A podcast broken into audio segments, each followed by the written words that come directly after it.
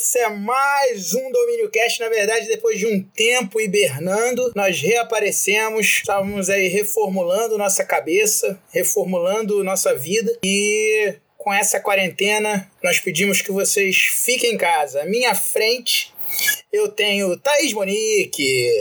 Olá, pessoal. É Thaís. E claro, ele, o nosso digníssimo, grande, grande, grande Vitor Nunes. Cheguei, Vitor Nunes chegou, não tão grande assim, mas vestido de verde como Robin Hood, chegou aqui na quarentena, dentro de casa, isolado do mundo social, mas na internet conversando com você nessa quarentena, nesse 14 de maio de 2037, que essa quarentena não acaba nunca, mas uh, hoje nós vamos discutir, vamos discutir um tema que é muito interessante e muito caro para determinadas pessoas, para várias pessoas, que é a moda. Bruno, que é a moda, Bruno? A moda? A moda só depois da vinheta. Dominion Cast. Domínio Cast. Dominion Cast. Dominion Cast. Não,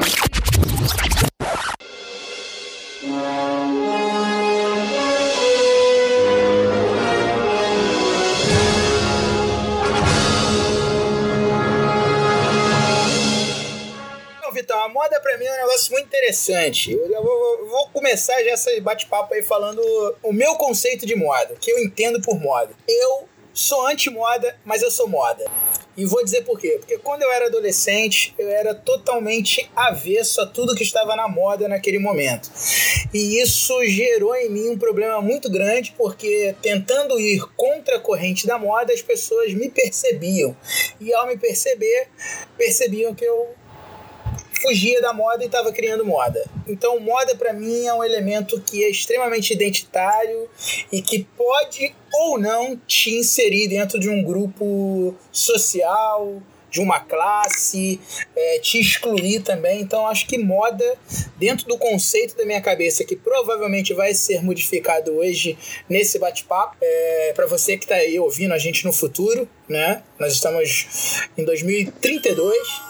A moda de 2032 é uma moda muito maneira. A gente tem uns tênis voadores. é, e também um. Aquele, aquele tênis que se amarra sozinho. Isso, isso, esse mesmo. Esse tênis, enfim, foi lançado. Então, curtam bastante esse tênis. E hoje, provavelmente, meu conceito de moda vai mudar. Porque a moda, ela já diz, é mudança. Ficou bonito isso, hein? Mudança. Por isso. Moda é mudança, Não, moda é mudança. e verdadeiro. Pô, moda é mudança. Muda, mudança, mudança. E também você falou aí que quando você fugia da moda, você tava na moda, porque você não fazia parte da moda, mas você criava a sua moda. Muitas modas. Mas o que é interessante que você falou é que a moda ela é muito importante para isso.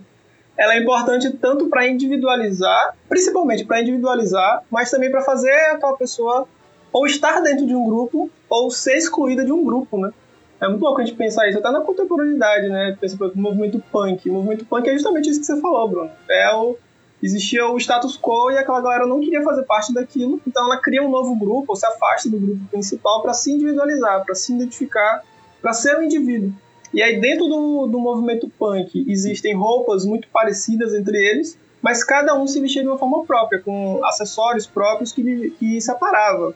Marcelo de João, de Pedro, de Carlos, dentro daquele movimento, daquele tipo de, de, de roupa, né? E eu acho que, além de mudança, moda também é individualidade. E você, Thaís Muniz? Que é moda pra você? É, antes de, de dizer o que é moda pra mim, eu queria fazer uma pergunta. Vocês enxergam moda apenas como vestuário? Ou tudo que tá interligado a ela? Sim. Caramba! É, pergunta assim, me pegou desprevenida essa pergunta. Isso não tava no roteiro, não, hein? Fica avisado aí. Não, eu, eu, Não, porque, tipo, a gente quando acaba falando sobre moda, a gente eu digo principalmente por mim, assim, eu sempre acabo pensando muito em como me visto, como outras pessoas se vestem e tal. Mas se a gente parar pra pensar, ela é muito. vai até mais além disso, né? é, não, eu. eu Talvez estilos de música. É, então, a consome, primeira coisa que vem à minha cabeça é vestuário, vou ser sincero com vocês. Aí, se eu for hierarquizar, né, como aparece na minha cabeça. Então vem vestuário, depois modificações físicas, que eu acho que tem um termo para isso, né? É, acho que existe um, sei lá, você colocar um piercing, fazer uma tatuagem. Body art, é, né? body art, boa. É, penteado, enfim. Aí depois, ainda dentro da minha cabeça, vocês, vocês estão entrando dentro da minha cabeça, quem está ouvindo, é, eu acho que tá, os movimentos artísticos, assim, eu penso que eles são movidos dentro dessas modificações que estão inseridas a partir do, do vestuário ou vice-versa. O Vitão, ele deu exemplo do punk, né, do movimento punk. Eu não tenho tanto conhecimento a respeito do movimento punk. Por exemplo, se o movimento punk, musicalmente, a música punk, que a gente vem a chamar de punk, ela caminha junto com o vestuário punk e o estilo de cabelo punk, é, os ornamentos punk, ou se a- o tipo de música induz as pessoas a usarem aquela roupa e vice-versa, sacou? Então eu, eu acho que as coisas não se separam. Mas na nossa cabeça, melhor, na minha cabeça, hierarquicamente vai vindo essa coisa primeiro do vestuário. Então eu associo moda inicialmente a vestuário. E você? Eu então? acho, eu também. Não, então, eu concordo que o vestuário ele tem uma importância muito grande na moda, mas acho que eu vou nesse caminho mais de, de ser um todo, né? Você, por exemplo, voltando pro movimento punk. Porque punk tem muito. a- Porque a gente fala punk por causa do exemplo. Mas o, o punk ele tem muito a ver com atitude, né? Então é uma atitude do self-made e do do it, do it yourself. Então você faz a sua roupa. Você pega uma roupa jeans velha, surgiu ali em Londres nos anos 70, 80, no começo dos anos 80 é, muito influenciado pelas indústrias. Eram jovens que trabalhavam nas indústrias. Então eles pegavam as fardas velhas da, da, da indústria, uma- calças jeans geralmente, e tingiam elas com, com água sanitária, ou cortavam. Então eles mesmos faziam sua própria moda. Colocava uns Então eu acho que. É, botavam os spikes e tal, faziam um moicano. Então começava na roupa e ia se espalhando. Botava um piercing, botava um moicano, fazia uma maquiagem diferente. E a partir do punk vai surgindo outros, outros tipos de, de moda mesmo, né? Como, como mais uma estética, né? Moda nesse sentido como estética. Então sai, vem o movimento cyberpunk, o movimento gótico, que são outras formas de se vestir, de se caracterizar e se individualizar dentro da sociedade. Então acho que moda vai além realmente da vestimenta. É, talvez comece pela vestimenta, mas ela se estende, né? Então é um, é um homem usando brinco, isso já é uma estética diferente, é o que não faz parte do status quo. Ou uma mulher usando calça jeans lá no, durante o período entre guerras e, e pós-guerra. E também isso já causa um choque, então vai evoluindo, né? São acessórios, isso também é vestimenta. Tudo que você adiciona, eu, eu vejo dessa forma, né? Que você adiciona no seu corpo para te individualizar e te caracterizar. E é interessante que essa simplicidade toda que você tá remetendo ao punk, né? Simplicidade que eu digo no sentido de é, peguei a calça jeans, fui lá, cortei, rasguei, né? Uma calça surrada, aquela coisa toda. Isso acaba desaguando na música, né? Que é uma música de três acordes ali, é, super simples. E a gente costuma brincar que fazer o simples, você pega o The Clash, por exemplo, né? É, tocar o simples é muito difícil, né? Uma vez eu ouvi uma frase disso de alguém. Falei assim, rapaz, mas tenta fazer o que eles fizeram só com três acordes, né?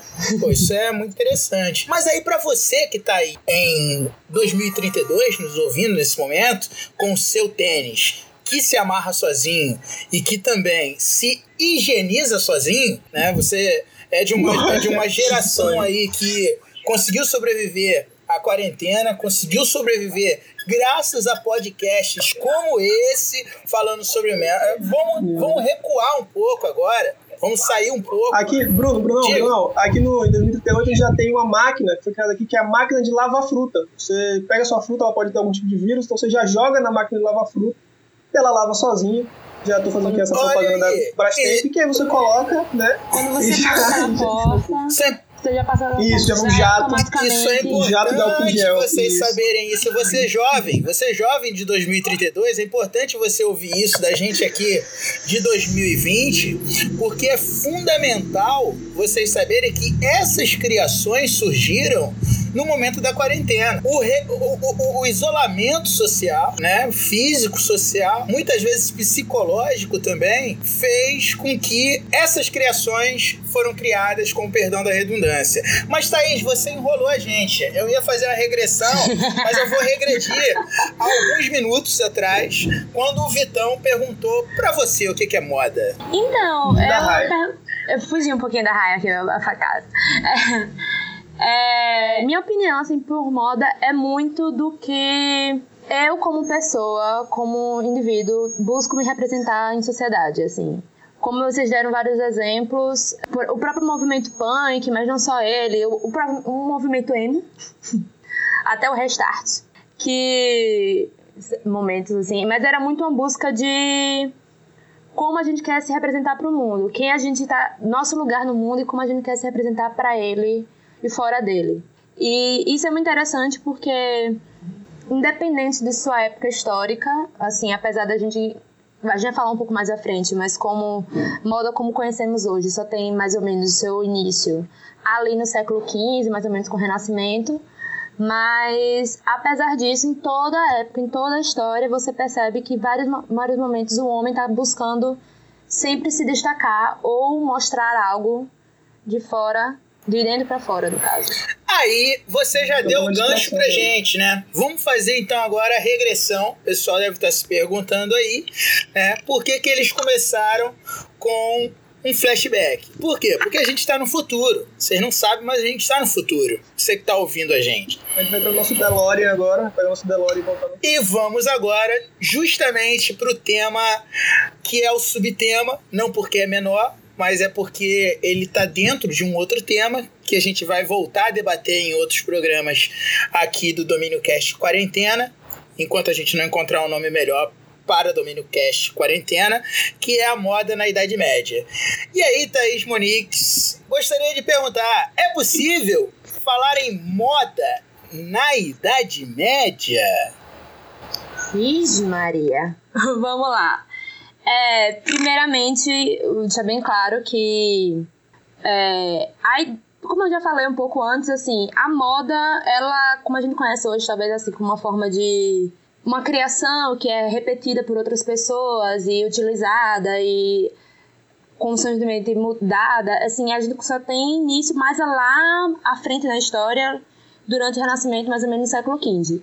Mas o que a gente pode perceber é que durante toda a história, o homem sempre buscou de alguma forma se destacar em suas vestes, e aí a gente tá pensando moda no sentido mais vestuário, como uma busca de adotar esse estilo pessoal de alguma forma. Mas buscando o quê? Em sua principal forma, assim, é a mostrar uma diferença social entre as pessoas. Por exemplo, enquanto a, por exemplo, na Idade Média, a autonobreza ou o clero e tudo mais, ele buscava sempre usar roupas que demonstravam sua classe social mais elevada, enquanto para outras pessoas que eram camponeses e por si uma classe mais baixa utilizavam outras roupas que eram em si por si grandes diferenciadores assim. Então, quando você enxergava uma pessoa de longe, você sabia mais ou menos de que classe social ela pertencia. Então, isso, isso é muito legal de se ligar, porque por muito tempo,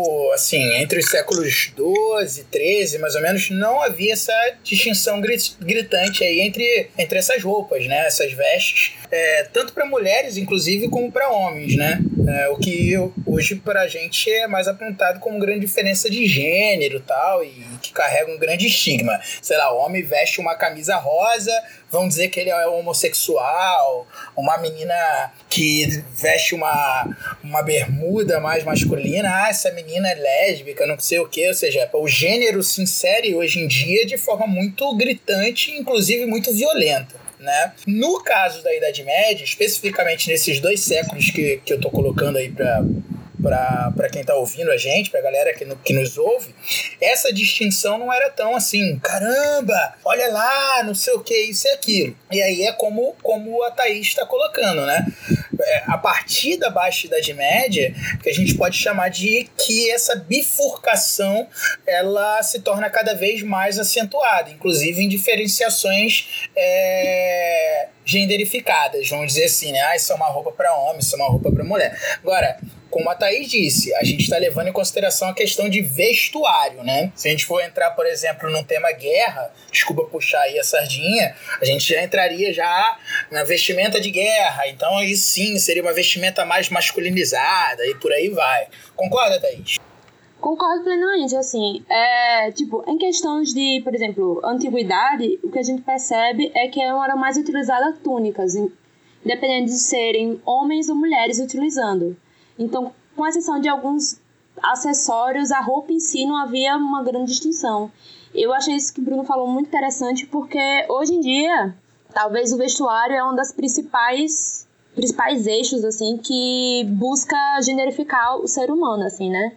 É, com a roupa, se por exemplo, você se veste de tal maneira, as pessoas tendem a imaginar que você é, por exemplo, lésbica ou hétero, enfim, é uma coisa que acaba sendo muito levada em consideração quando as pessoas querem ter um pré-espaço, conceito de tal pessoa. E isso é uma coisa que a gente tem, foi carregada ao longo da história, mas até durante o início da Idade Média, abaixo da Idade Média, não havia essa grande diferença. Então, com o tempo, quando vai acontecendo isso, é que a gente vai percebendo como a roupa vai tomando uma proporção social muito grande. Só para dar um. E. Des, desculpa, ah, Tati, mas só para dar um salto aí, é, é, é, engraçado quando você fala essa questão do, do gênero, que quando a gente nasce, né? É, hoje até quebrou um pouco isso, mas também se quebrou de forma ridícula. Que é o seguinte: é, ah, descobre que faz o exame vai ser menina. Aí fazem um enxoval todo de roupinha rosa, né? O quartinho rosa, não sei o que, princesinha, isso e aquilo. Nenhuma crítica aí, ó. Fiquem à vontade e tal. Mas, ah, é menino. Aí faz o quarto todo azulzinho. Não sei o que, blá, blá, Aquela coisa, né? Meninas vestem rosa e meninos vestem azul. E aí, um pessoal considerado mais avançadinho, que no final das contas não deixa de ser um pré barra conceito, começa a comprar roupa amarelinha. Seria a roupa que não tem gênero, né? Não, compra amarelo, porque aí se vir menino, você vir menina, é como se também se não tivesse essa questão toda. É bem, é bem interessante isso dentro desse processo de, de genderificação, né, de, de, de, gênero, de processo de gênero com as cores também, né, que são muito, são muito importantes no período medieval também, né. Falam muito as cores nas vestimentas, nos brasões e por aí e por aí vai. Aí desculpa te interromper, porque veio essa, esse bagulho na minha cabeça aqui quando eu fiquei lembrando de que criança pequena sempre tinha que ficar usando azul. E recentemente também aí, né? Aí o pessoal que está no futuro, o governo que caiu, é, ele tinha lá uma ministra lá que fala, falou, soltou uma dessa, que menina usa rosa e menino usa azul. Pô, eu fiquei sabendo longínquo ano de 2018. Foi. Teve uma história pra você. É, agora, vocês falando. Como passado, passado, passado foi muito sombrio pra nós. É, não, mas vocês estão falando sobre cores, aí eu pensei muito na. Isso estava no roteiro, sobre a questão financeira, é, econômica né, das cores, com cores mais caras, cores mais acessíveis, né? E como que essas cores foram utilizadas por, por grupos, e aí falando da Idade Média, né? Por grupos hegemônicos da Idade Média. A igreja, determinadas ordens tinham determinadas cores, e aí os aristocratas e nobres, né, determinadas famílias utilizavam mais determinadas cores. É, Thaís, como é que você vê isso? O Bruno também pode adicionar, se tiver alguma informação para adicionar. Como é que vocês enxergam essa questão da economia influenciando a vestimenta né, e posteriormente a moda? É, assim, eu até ia falar uma coisa sobre as cores em si, porque eu acho interessante.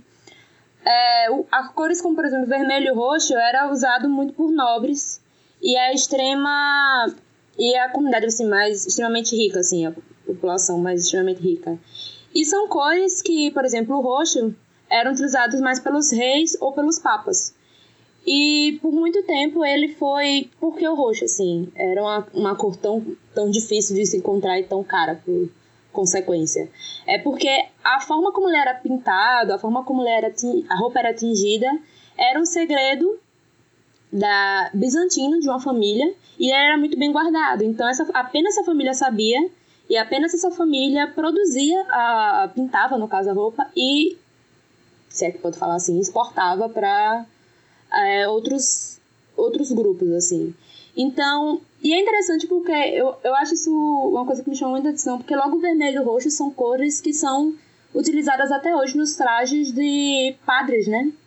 Como, por exemplo, no período da quaresma, as, as, o vermelho também é uma cor muito forte na igreja. E são cores que foram, tipo, selada, assim, quando ali na, no século XII, assim, por Roma. Então, desde então, se mantém essa tradição dessas cores que foram, no caso, digamos assim, de tradição, Monop tradicionalmente. Né? Isso, é. monopolizada e tradicionalmente passada. Só para citar. E hoje em dia eles com outras coisas, mas. Só para citar aí também, que você citou aí Bizâncio aí, tem uma pesquisa muito bacana no domínio, que é a pesquisa da Ayla.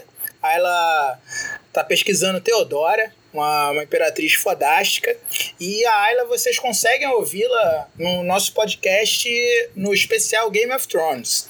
Só pra e você que tá no futuro e não sabe o que, que foi o Game of Thrones, o Game of Thrones foi tipo um Friends, só que violento. E termina muito chato. Não, teve um, teve um remake agora, é, estrelado pelo Nicolas Cage. Ele tá vivo ainda. E não tá muito bom, não. Mas eu sei que a antiga também não era muito boa. Mas falando em Game of Thrones, é, nessa pesquisa toda que nós fizemos, tem uma. A gente começou falando um pouco de guerra, e por isso a, a ponte com Game of Thrones. É, a questão da vestimenta para a guerra, ela vai se modificando, porque o Vitor colocou para gente aí uma questão de individualidade, mas que também aciona uma questão de coletividade. Para a Idade Média, pensar o indivíduo realmente é muito complexo. Até ali a Idade Média Central, né? A gente começa a ter aí, como a gente colocou, essa bifurcação, não só entre masculino e feminino também, né? Em termos de vestimenta, mas também a busca por o, por aquilo que é mais próximo a gente hoje. Olha, a, identi a identidade do Bruno se constrói porque ele veste é, a roupa de determinado jeito, uma meia de cada cor e, e por aí vai, né? A gente dá uma olhada, por exemplo, questão das cotas de malha que estão presentes aí em filmes, em jogos, né, que, que eram serviam para proteção tanto de soldados quanto de cavaleiros, elas pesavam em torno de 14 a 20 quilos, eram extremamente desconfortáveis, mas evitavam, quando possível, a morte dos, dos indivíduos. Quando a gente chega, então assim, até então você tinha uma separação muito pequena, tanto de, do que eram as cotas de malha e os tipos de armadura, né? Quem tem uma pesquisa muito interessante sobre isso é o Felipe Contamini, no livro A Guerra Medieval. E gostaria de indicar também um livro mais recente agora, de um pesquisador do domínio, que é o professor Carlos é, Rodrigues Cacilhas, que é a Batalha Campal, né? É um livro que foi lançado em 2019 e fala também sobre isso através das crônicas, esse tipo de coisa. A partir do século XIV, século XV, século XVI, que é quando surgem aquelas armaduras fechadas, aquelas que a gente vê mesmo no, nos filmes e tal, e é interessante como os ferreiros, como os caras que produziam, que trabalhavam com esses, com esses, com esse tipo de armamento, porque não deixa de ser um armamento também, eles começam a produzir é, artesanalmente, evidentemente, armaduras que representam individualmente aqueles aqueles agentes é, sociais, aqueles agentes históricos que evidentemente estavam num, num, status quo de poder e de dominação muito maior do que o restante da sociedade. Então, quanto mais é, usando aí um termo extremamente erudito romano, quanto mais presepada era a, a armadura, mais demonstrava o poder, mais demonstrava o status daquele, daquela figura, né? Daquele cara naquela época. E indico você que está no Nordeste, na região Nordeste, recentemente, inclusive, um dos membros da família faleceu, é visitar o Instituto Brenan, né? Onde há uma coleção muito interessante lá no Recife, Pernambuco, de armaduras do período ali da da Idade Média tardia ou da Baixa Idade Média, uma coleção muito, muito interessante, né? Acho que era Francisco Brenan, né? Não é isso o nome? Então vale a pena. Francisco Brenan. Isso. Um, um dos irmãos parece que faleceu agora em 2020. É. Então vale a pena visitar, quem tiver. Quem tiver a possibilidade, inclusive, é, professores, professoras levarem os seus alunos em excursões, esse tipo de coisa, quando isso tudo passar e vai passar. É, é, para poder ilustrar essa questão. E aí sim eu acho que já pode começar a falar de moda, Thaís. É, porque a gente já consegue se localizar ali no século XV, século XVI e entra dentro dessa. É, moda também tem muito essa coisa de movimento, de eternidade, de, de passar, de ser passageiro, né? Mas também de retorno. Isso que é muito interessante, né? Ao mesmo tempo que passa, ela volta né? É, em música, é, em estilo de corte de cabelo e por aí vai. Eu tô comprando agora novamente fita cassete, para vocês terem uma ideia. A fita cassete voltou a ser moda. Né? O som de fita cassete é uma merda, mas mesmo assim a gente vai lá e compra a fita cassete por uma questão nostálgica e tal. Né? É tão bonitinha as caixinhas. Isso, é muito, muito maneiro, pô. Né? E Tava aqui que é pensando. a moda hipster, né? Então. Isso, a moda hipster. Que com certeza está sempre in. Está sempre na moda. Por aqui. Tava aqui pensando numa coisa. É... Bruno mencionou assim a guerra. É... Eu pensei em duas coisas. Uma é que a guerra na Idade Média, por exemplo, as cruzadas foram um importante fator para a mudança, inclusive no vestuário, né? Porque quando é no contato com o outro, que você acaba mudando. Então, é, com contato com, principalmente com sociedades uh, ocidentais, algumas roupas mudaram, os tipos de tecidos mudaram, até as formas de bordar mudaram, e nisso acaba sendo muito inserido. E a gente utiliza até hoje dessa, dessa mudança, dessa, dessa relação. Esse contato Oriente-Ocidente, né? Contato. Isso. Exatamente, eu acho que essa é a palavra certa, o contato. Não, não necessariamente uma relação, mas um contato que acaba gerando essa mudança mais forte, assim, mais rápida, talvez. E é interessante como a moda, a segunda coisa que eu pensei foi como a moda acaba tendo uma relação muito grande com uma guerra em vários momentos, né? Porque se você é, parar pra pensar, por exemplo, o que Luísa falou pra gente na reunião de que a gente teve para gravar esse programa, sobre como, por exemplo, a, a, é graças à Primeira Guerra Mundial em que as mulheres começam a ter, por exemplo, acesso a começarem a utilizar em calças. Então é interessante como, querendo ou não, uma coisa que está muito inserida na outra.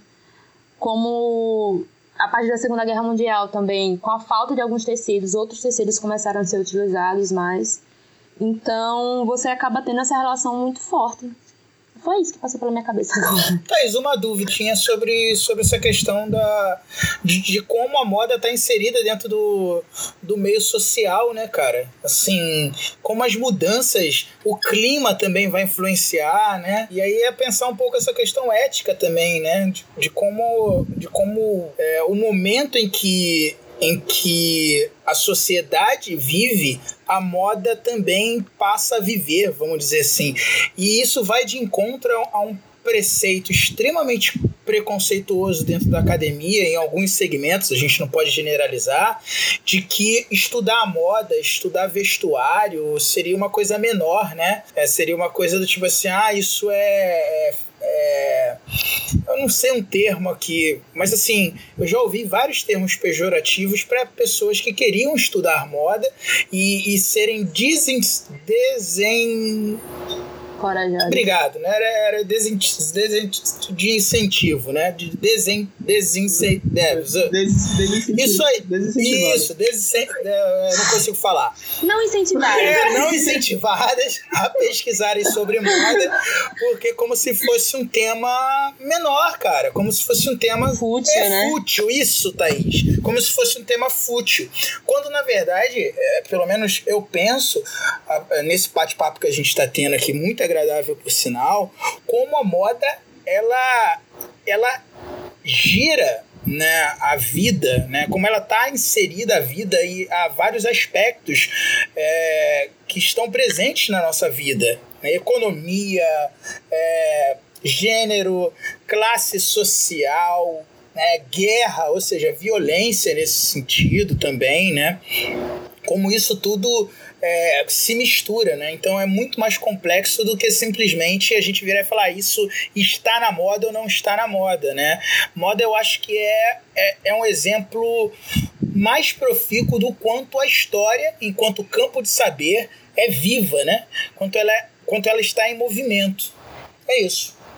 Agora sim, eu vou levantar aqui uma bola. Opa! Vocês podem chutar ou deixar cair. Opa! É, vocês acham que a moda, entendendo moda não só vestimenta, mas uma coleção de, de, de instrumentos de individualização, né? É, vocês entendem a moda, conseguem desassociar a moda da indústria cultural? Vocês acham que a moda ela existe sem que exista uma indústria? Porque, veja bem, por exemplo, a gente falando sobre a, as guerras e as necessidades, isso vai gerando instrumentos de sobrevivência. Vou pegar aqui um exemplo, o faroeste. Então, lá no faroeste, eles precisavam utilizar roupas que protegessem do sol, do clima mais árido e tudo mais. Posteriormente, essa, esses, essas vestimentas foram associadas a uma moda country, ou uma moda do meio oeste americano. Então, isso é apropriado por uma indústria. Né? Vocês acham que a moda ela é, ela pode ser dissociada dessa indústria como só um instrumento de individualização ou elas sempre vão caminhar juntas? A gente não, vocês acham que a gente eu, pode pensar moda sem indústria? Eu acho que é, caminho eu acho ao contrário. Assim, a gente sempre acaba acreditando que a gente acaba seguindo a indústria, mas na verdade muitas vezes, e assim, são inúmeros os casos em que a indústria na verdade pega isso para si.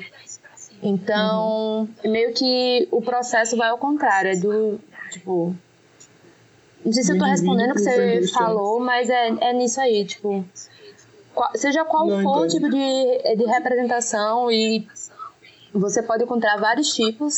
Sempre acaba que a, a indústria, e aí você pode pensar a indústria como um todo, indústria cultural, que ela acaba pegando isso para si para tentar vender em cima disso. Eu concordo com a Thaís. Eu acho que a indústria ela capitaliza a, a, a moda e a cultura nesse sentido. Né? Ela, ela ela acaba se tornando é, não o motor, mas o, o talvez o cano de descarga ali para impor, muitas vezes, determinados estilos é, de vestimenta, de moda que surgiram em determinados ambientes e foram percebidos por essa indústria cultural, essa indústria, é, mesmo a indústria têxtil, vamos colocar assim, e das grifes, né? E a partir disso que a coisa começa a se desenrolar. Por isso que o conceito é, que a Thaís trouxe pra gente da autora, eu esqueci agora, da dissertação de mestrado, Thaís, por favor,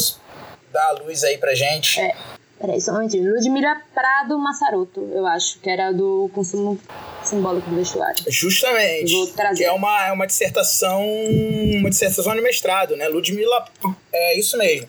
Moda e identidade, o consumo simbólico do vestuário. Ela já parte, na verdade, demonstrando como o conceito de moda, vamos dizer assim, é, ele está associado a esse, se não capitalismo, mas pelo menos o mercantilismo, né? Se a gente parar para pensar aí dentro do processo da rota da seda, né?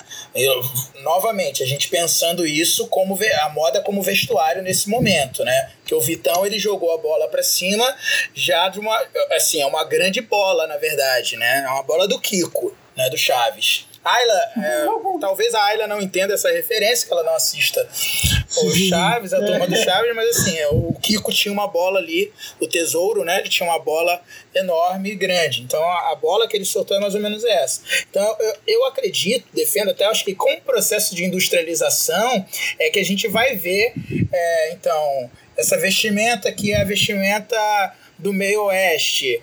A Leves, por exemplo, não sei se tem algum problema a gente falar de marca aqui, mas a, a, a marca Leves, do jeans da Leves, se vocês clicarem aí no Google aí, é, numa escavação num sítio arqueológico, encontraram uma Leves lá de 1800 e, e pouco, final ali do século do século XIX, né? e que era da família lá, Levi Strauss, né? Levi Strauss. E que ainda persistia, e a Levi é, cria todo essa, esse marketing em torno, em torno dela, né? De, de um jeans durável, por aí vai. E fora outros ícones da, da moda, né? Se tornaram ícones mesmo, Coco Chanel e por aí vai, que que Thaís pode, pode comentar um pouco mais, né? Porque acabam se tornando referências a, a serem seguidas, como hoje em dia a gente ainda tem aí os chamados influencers e as influencers digital, né? Que, que abrem caixas, aquela coisa toda né? E, e que vão vendendo essas marcas. Então eu acho que se vocês quiserem que a gente abra caixas, também estamos aqui. Fiquem à vontade. É. Só de caixa de livro aí, pô. Caixa de livro é muito legal. De, é. de vinil também, essas coisas todas. Não, mas não só livros. Se quiser mandar, a gente tá aceitando, né? Lógico, então. Mas, Seja por mas, isso. Mas, Thaís, muito foda mesmo isso que você comentou, né? Porque a gente sempre pensa é, o andar da carruagem dessa maneira, né?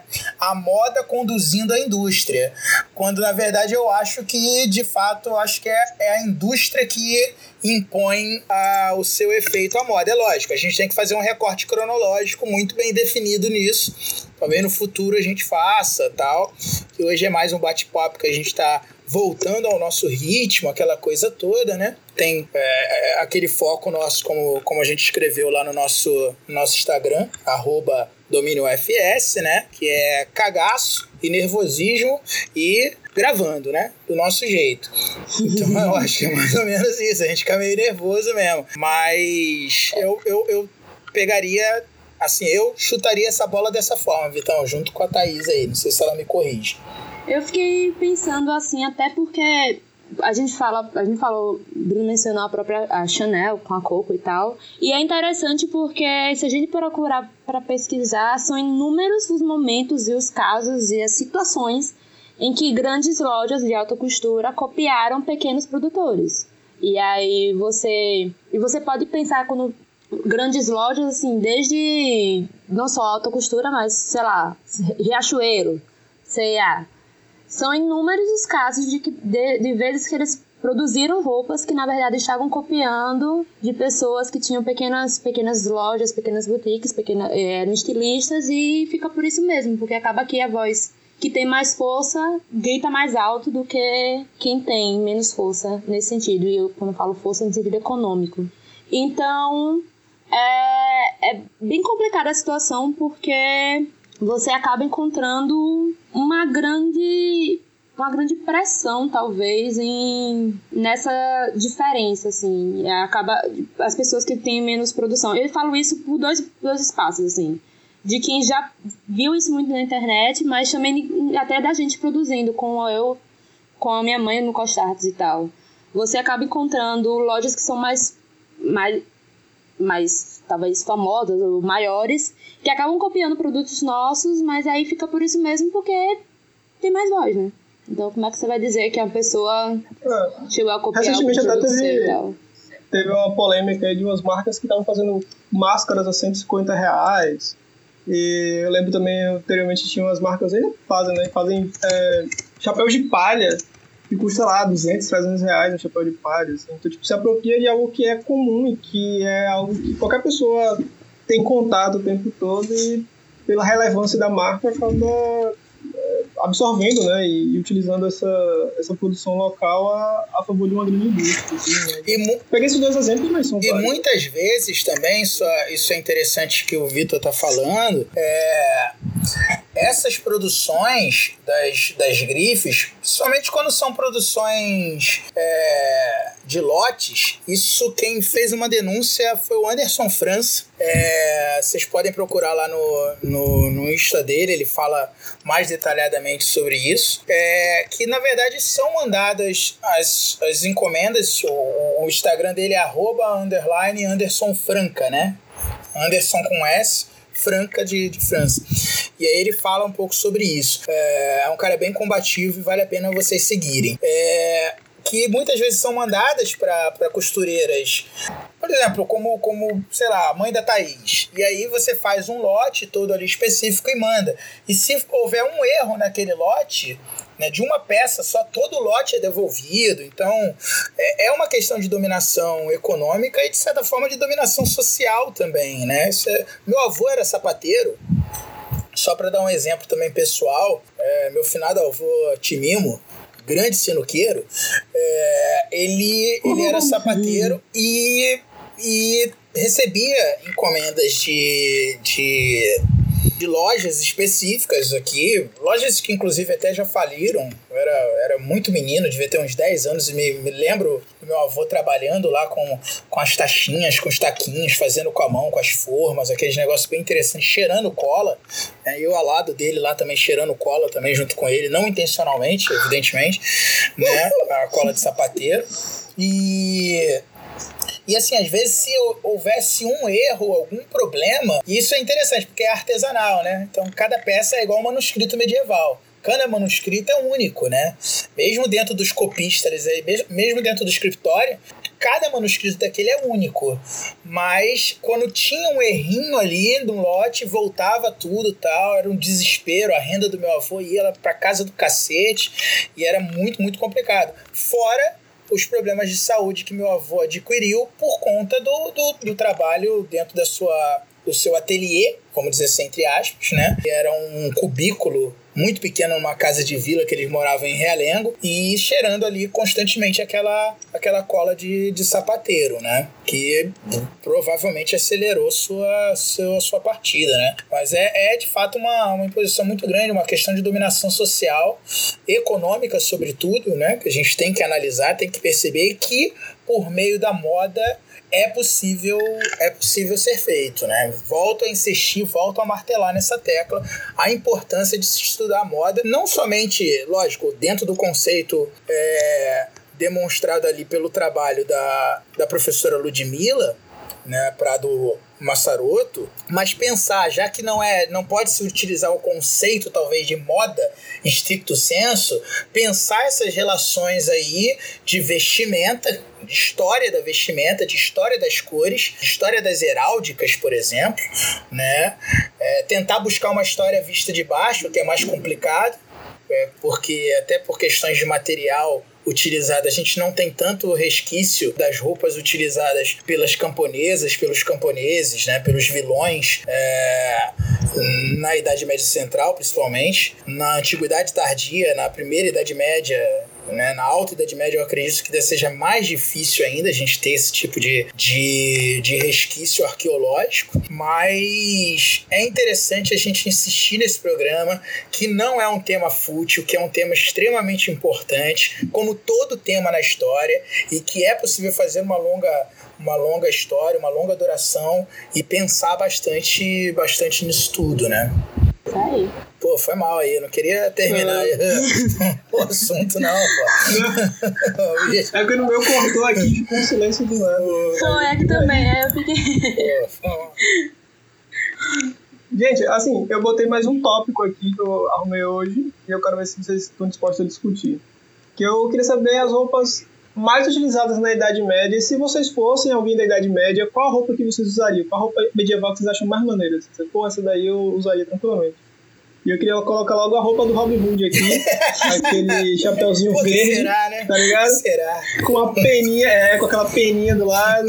Aquele sapato aqui na frente. Sabe que o sapato aqui na frente é maior? Eu nunca entendi isso. Na frente ele é maior. Mas tá, ba mas tá barata. Velho. Pontinha arredondada. Isso existe até hoje, pô. Existe até hoje. É, e, e ele não, é. É sim, sertanejo foi... universitário, pô.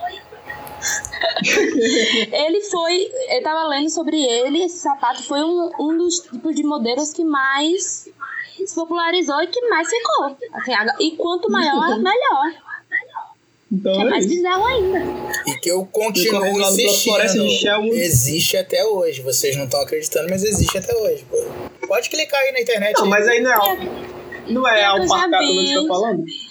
Já vi modelos tipo. É bem menor o bico, mas tem os anos 80, 90, já vi na internet, assim, mas não sei se pessoas usam isso não. Mas deve ter, né? Sempre tem alguém. Cara, eu olhei agora e eu acho que tem Viu? Eu mesmo, tô mas uma falando, pô. Eu também mais... tô catando aqui na internet. Você que tá ouvindo, mais também em- clica E eu botei...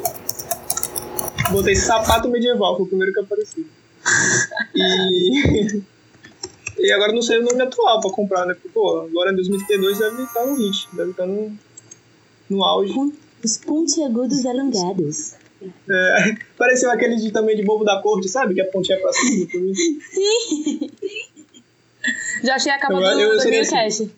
Vai ser eu Eu seria- Eu seria o Robin Hood, é, vestido de verde, completamente de verde, totalmente de verde, no meio da, da multidão, pra me destacar mesmo. Vocês seriam o quê?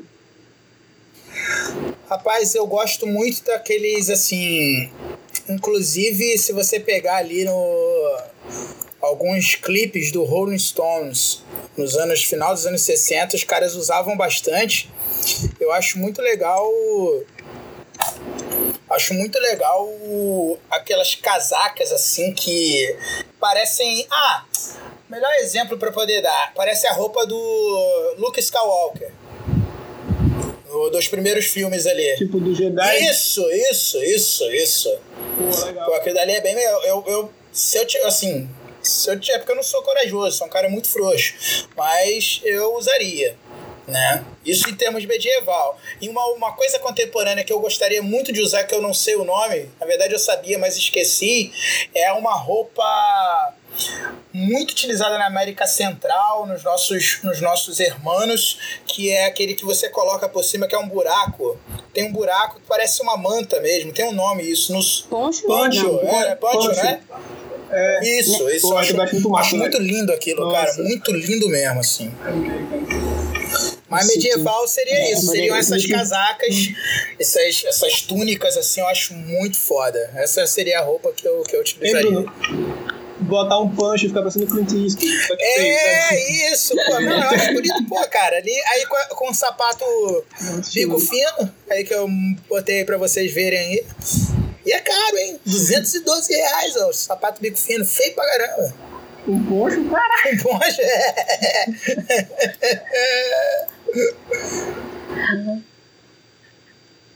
Eu, se fosse escolher, eu ia bem linda castúnica.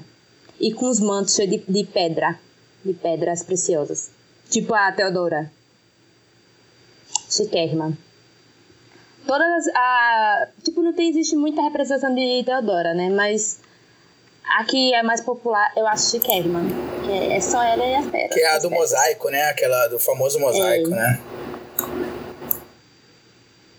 É chiquérrima ali, é só o poder. Então já preparando os nossos looks para a próxima festa virtual. É, o próximo churrasco do domínio a gente podia fazer uma festa fantasia. Fica aí a informação. Vai sair de bizantina. Cada um, cada um usar a roupa de da pesquisa, eu ia com um pano na cabeça, bem berenhela. um véuzinho. Eu ia de, eu ia de imperador, né? Porque. Afonso VII. Afonso. E. Levar uma coroa, uma coroa de ouro. É. Não, a coroa quem tem é a Simone, né? Vocês já viram que ela é dona do servidor, pô? Olha aí a direita do vídeo de vocês aí. Não vai entrar, mas ela é dona do servidor. Tem uma coroa aí, ó. Bom, galera, a gente está chegando a mais no final de um episódio do Domínio Cast, esse primeiro Domínio Cast na quarentena, e a gente não poderia deixar de agradecer uma galera que, de certa maneira, é, tem nos, nos impulsionado e nos impulsionaram a, a, a fazer isso, né? A, a voltar a fazer isso é, reclamando, entre aspas, aí, tipo, pô, galera, quando é que vai sair? Então, queria agradecer muito ao professor Paulo Duarte, né? Galera lá do PEN, professora Andréia, professora Leila, e aí vocês podem acompanhar aí o Instagram deles, arroba PENUFRJ, o pessoal é, do GEMAN, da Universidade Federal de Santa Maria, Instagram, arroba GemanUFSM. A professora enviou pra gente um áudio lá no, no, no, nosso Instagram que foi muito, muito bacana, muito carinhoso. Eles também têm um, também têm um podcast rolando. Né? A galera é, do Barbaridades Medievais, do Esquinas Medievais, junto a Claudinha Bovo, é, super gente boa, amigona né? O historiador ogro, né? Que é o ogro historiador, arroba história do ogro, historiador ogro, muito, muito bacana. O pessoal do Translatio Study, é, a galera também lá do professor Guilherme Queiroz, lá da Universidade Federal é, da Paraíba, que eu estou procurando aqui o, o, o, Instagram deles, que é o Gradalis. Tem um negócio vindo assim atrás aqui que eu não sei de onde está vindo, que é um negócio, né? O professor Guilherme tem ajudado pra caramba. O Gradalis é, O Instagram deles é gradalesufpb. É, né? Então também tem ajudado pra caramba. E claro, os nossos queridos é, perfis de patrocínio que estão sempre conosco. É, o arroba Costa Arte, correto, Thaís? Falei certo? Cortou aqui. Oi? Teve essa pausa e aí eu vou voltar novamente agradecer imensamente, imensamente as nossas matrocinadoras, né, que seriam a versão feminina para patrocinador, dá uma moral constante, que é o arroba Acostarte. Confere, Thaís. Arroba underline. Isso aí. O nosso diva, diva, diva, arroba Iago Bottoms 2, Bottoms com 2T. Missanga na praia, arroba Missanga na praia. E muito certamente vocês vão ouvir falar constantemente disso, desse perfil maravilhoso que eu vou indicar para vocês seguirem, que é o Imagina Monique, que com certeza vai fazer a arte é, desse programa. Então, esses são os agradecimentos que a gente tem. E claro, né? Claro, a ele que está nos apoiando constantemente aí, que é o Craig, Craig Smith, né?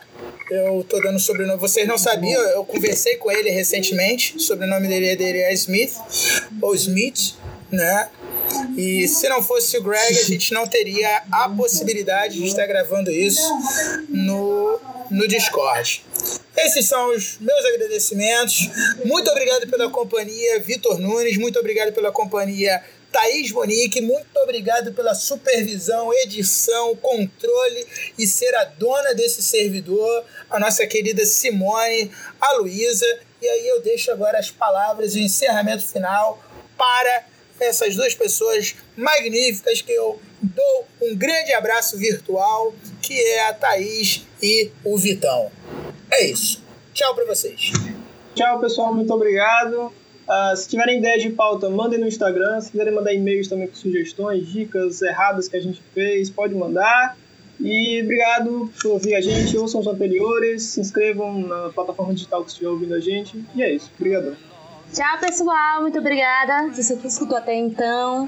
Valeu. Ah, quero fazer uma indicação também de podcast rapidinho antes de acabar que eu vi dizer, houve boatos que odiadores odiarão vão voltar, vai voltar.